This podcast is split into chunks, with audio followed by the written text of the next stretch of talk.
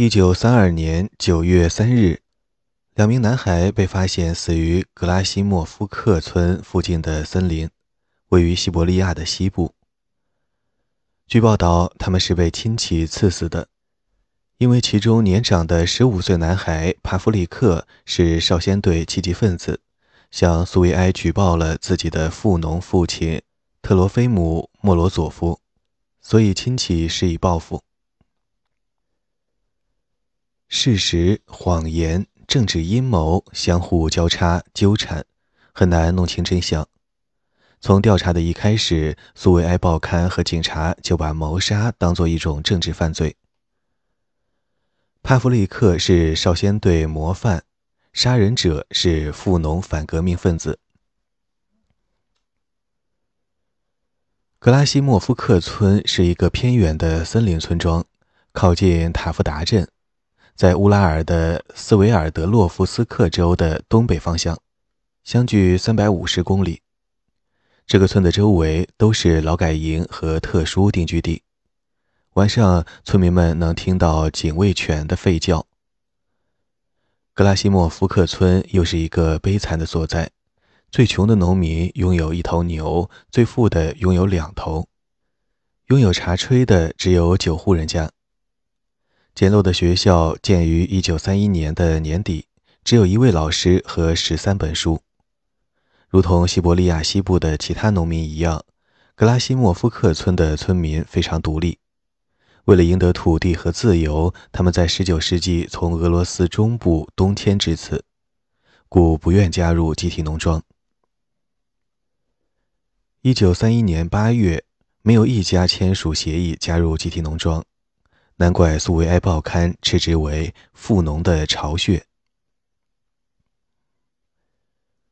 特罗菲姆·莫罗佐夫头脑清醒、勤劳，家境一般，曾在内战中参加红军，两次受伤。他颇得老乡尊敬。到一九三一年秋季，已是第三次当选为村苏维埃主席。有人向政治警察举报他出售假证件给特殊定居地的富农流放者，他儿子可能就是报案人。与苏维埃报刊的宣传相反，帕夫利克其实不是少先队员。格拉西莫夫克村根本没有少先队组织，但显然有如此的憧憬。他在开学后参与了宣传鼓动工作，并与警方予以接近。在格拉西莫夫克村，帕夫利克素有举报犯错邻居的名声。村民数年后回忆，一直把他视为烂小子。因为父亲抛弃自己的家庭，喜欢上了另一名女子，他一直怀恨在心。帕夫利克作为长子，必须照顾母亲塔迪亚娜。母亲是一个目不识丁的农妇。似乎因特罗菲姆的出走而有些精神失衡，又因妒火中烧，可能曾煽动帕夫利克打小报告。一九三一年十一月，对特罗菲姆的审判在学校举行。据报道，帕夫利克当众谴责父亲的罪行，特罗菲姆随之大喊：“我是你的父亲！”男孩告诉法官：“是的，他曾经是我的父亲。”但我已不再认他为父亲。我这样做不是作为谁的儿子，而是作为一名少先队员。特洛菲姆被送去原北的劳改营，后来遭枪决。帕夫利克基于自己在审判中的表现不凡，而变得愈加大胆，开始举报隐藏谷物或反对集体农庄的村民。他的行为得到了九岁的弟弟费奥多尔的帮助。村民对兄弟俩的所作所为异常愤怒。帕夫利克的祖父谢尔盖·莫罗佐夫禁止兄弟俩上门，其他亲戚则试图阻止他们举报，但目前还没证据表明亲戚参与了谋杀，很可能仅是青少年之间斗殴的结果。包括帕夫利克的堂弟达尼拉，双方曾为马具和枪支发生争执。谋杀事件一旦上了当地媒体，接踵而至的调查立即趋于政治化。达尼拉受到压力，要指控自己的祖父谢尔盖为凶手。支持此一指控的还有另外两名家庭成员：为儿子妖王愿意指控任何人的塔迪亚娜，以及帕夫利克的表弟伊万·波图帕奇克。后者是一名狂热的斯大林主义者和警察帮手，在此案中表现积极，被吸收入党。最终，莫罗佐夫富农家族的五名成员在一九三二年十一月接受审判。帕夫利克的伯父和教父被控策划谋杀，祖父和堂弟达尼拉被控是谋杀执行人，祖母被控将两名男孩骗去树林。从公审的一开始，他们的罪名就仿佛已经获得证实。检察官援引斯大林有关农村阶级斗争日益加剧的讲话来证明凶手的政治动机。审判不过是一次作秀，五人中的四个被判处最重的处罚，由行刑队枪决。不知何故，帕夫里克的伯父命大，逃过此劫。事到如今，全国新闻界已得出自己的结论：格拉西莫夫克村是俄罗斯落后农民的象征，莫罗佐夫家族是家长制富农家庭的典范，集体化就是要将之横扫一空。帕夫利克很快成为英雄，一场个人崇拜的宣传活动在一九三三年秋天推出，高尔基呼吁为这位年轻的烈士建造纪念碑。认为他懂得血缘的亲属可能是精神上的敌人，对这样的人绝不能姑息养奸。这场个人崇拜无远弗届，故事、电影、诗歌、戏剧、传记、歌曲，都把帕夫利克描绘成一名完美的少先队员。他身在家中，却是党的忠实岗哨。他牺牲自己父亲的无私勇气。应该成为苏维埃全体小学生的榜样。对他的崇拜，在道德准则和情感上深刻影响了整整一代的孩子。他们从帕夫利克的身上学到，与亲人之爱及其他个人关系相比，对国家的忠诚则是更为高尚的美德。举报朋友和亲戚不是可耻的，反而是爱国热忱的表现。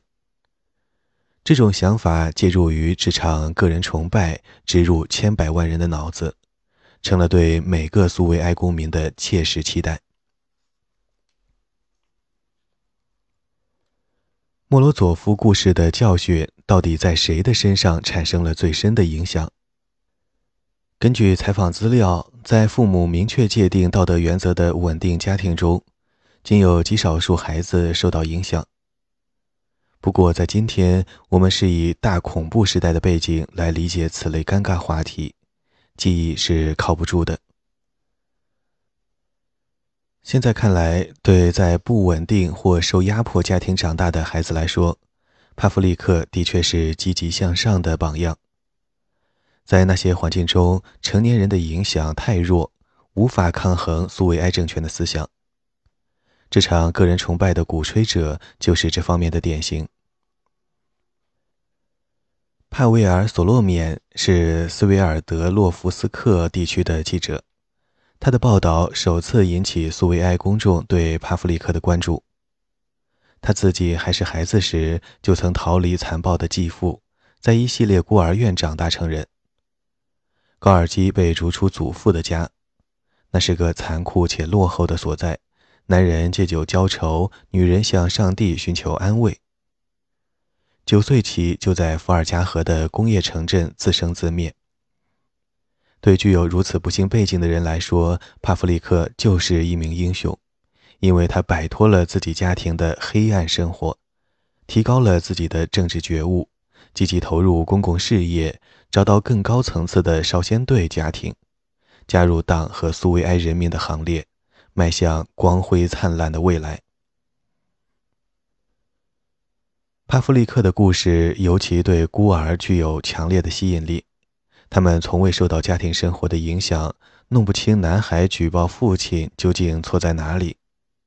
他们由国家带大，一直接受思想灌输，要忠于和感谢把自己从贫困中救出来的国家。他们还被告知，出生于世界上最伟大的国家苏联真是三生有幸。否则就会生活在水深火热之中。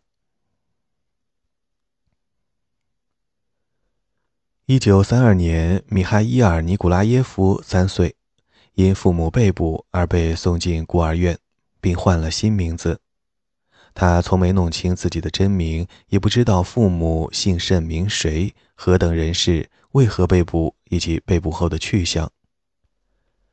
儿童之家的政策就是擦去原来的身份，把米哈伊尔之类的孩子重塑成苏维埃公民。米哈伊尔还是小男孩时就深受莫罗佐夫故事的影响，孤儿们很小就开始反复接受此类教育。他认为帕夫利克是一名真正的英雄，梦想自己向他看齐，也能抓到一名间谍。回顾童年，他认为，假如自己与家人一起长大，他少年时代心目中的英雄会有很大的不同。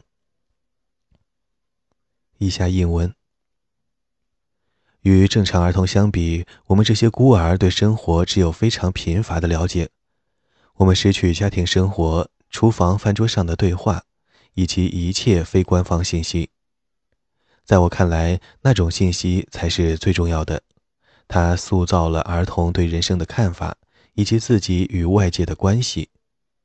我们的世界之窗只是课堂、少先队、墙角的红色电台、少先队真理报。他们所有的信息都千篇一律，解读的方法也只有一种。以上引文。帕夫利克的故事广受欢迎。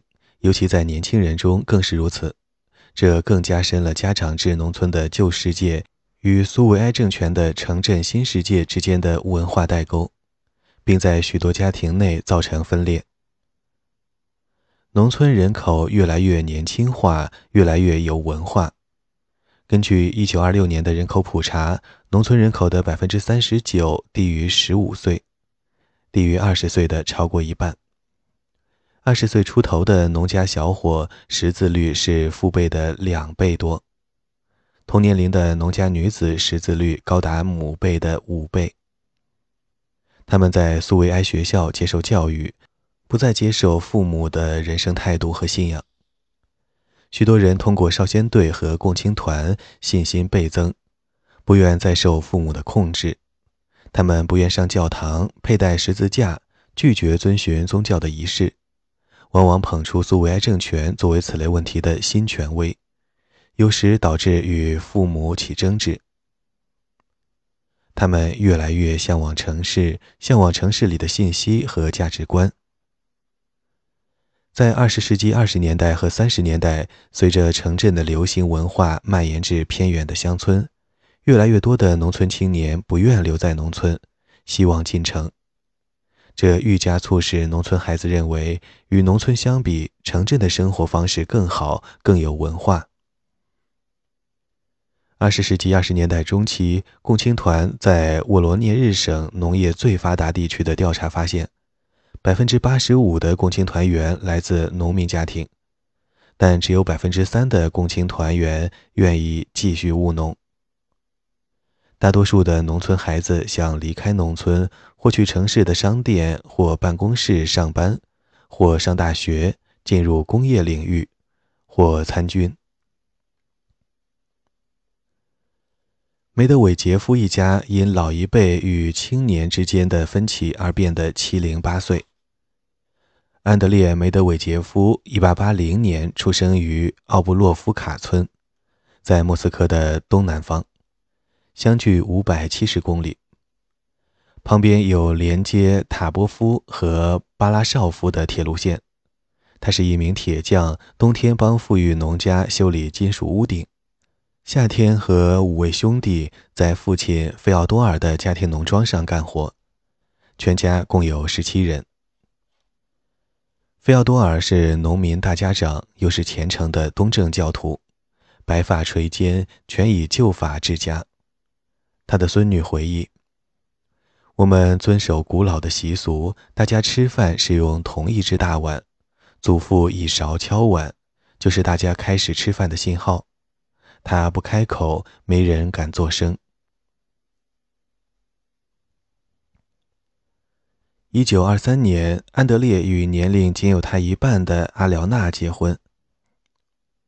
阿廖娜和家人一九一七年逃离饥饿的彼得格勒，来到坦布夫的乡下。阿廖娜来自贫困的劳工家庭，他的父亲是铁路搬运工。妻子去世后，一人抚养七个孩子，在坦布夫帮做农活，勉强为生。安德烈将年轻的妻子娶进门。一九二四年，女儿妮娜出生。阿廖娜从一开始就发现很难适应夫家的家长制习俗。尽管只上了三年学，她还是当上了村苏维埃的秘书。她开办学校，教村里的孩子。还有许多成人读书写字。安德烈对书本没有兴趣，梅德韦杰夫家的其他人也一样。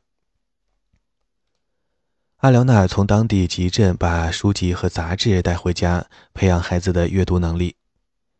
一九二八年，阿廖娜的学校变成共青团扫盲运动中的扫盲点，这是反宗教、反家长制文化的苏维埃运动之一。他又成为共产党妇女部的积极分子，常常要去镇上开会。费奥多尔对他的独立性深感震惊，威胁说要把他赶出家门，也因此经常与安德烈发生争执。安德烈自己是村苏维埃的干部，即使善妒，不赞成妻子单独去镇上，但还是予以支持。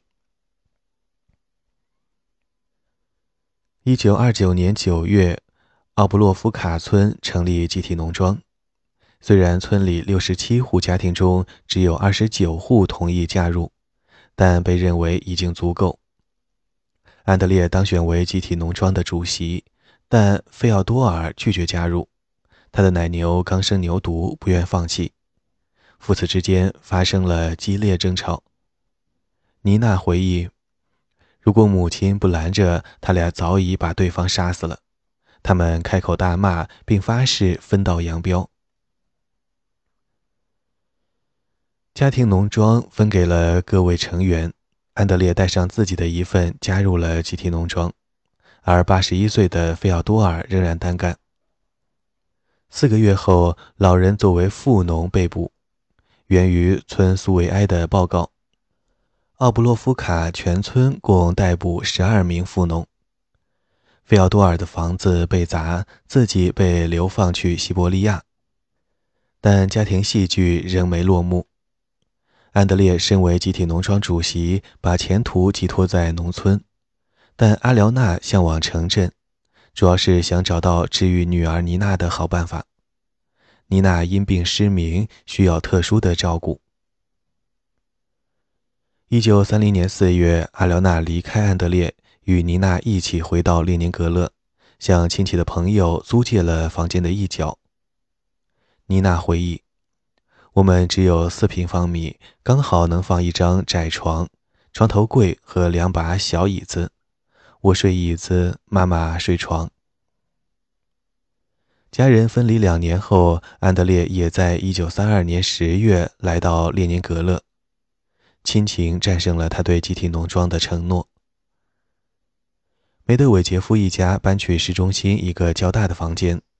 阿廖娜在妮娜的学校教书，安德烈在国家政治保卫总局的工程部门从事屋顶修建工作。像梅德韦杰夫家一样，许多家庭屈服于集体化和城市化的双重压力。集体化只是俄罗斯农民所经历的一系列社会巨变的最后一幕。第一次世界大战、大革命、内战、饿死数百万人的饥荒，但在某种程度上又是最惨痛的，因为他在是否接受苏维埃生活方式方面迫使父子反目，拆散了许多家庭。究竟有多少儿子真的举报了自己的父亲？这很难说，肯定有，只是没有像苏维埃报刊所报道的那么多。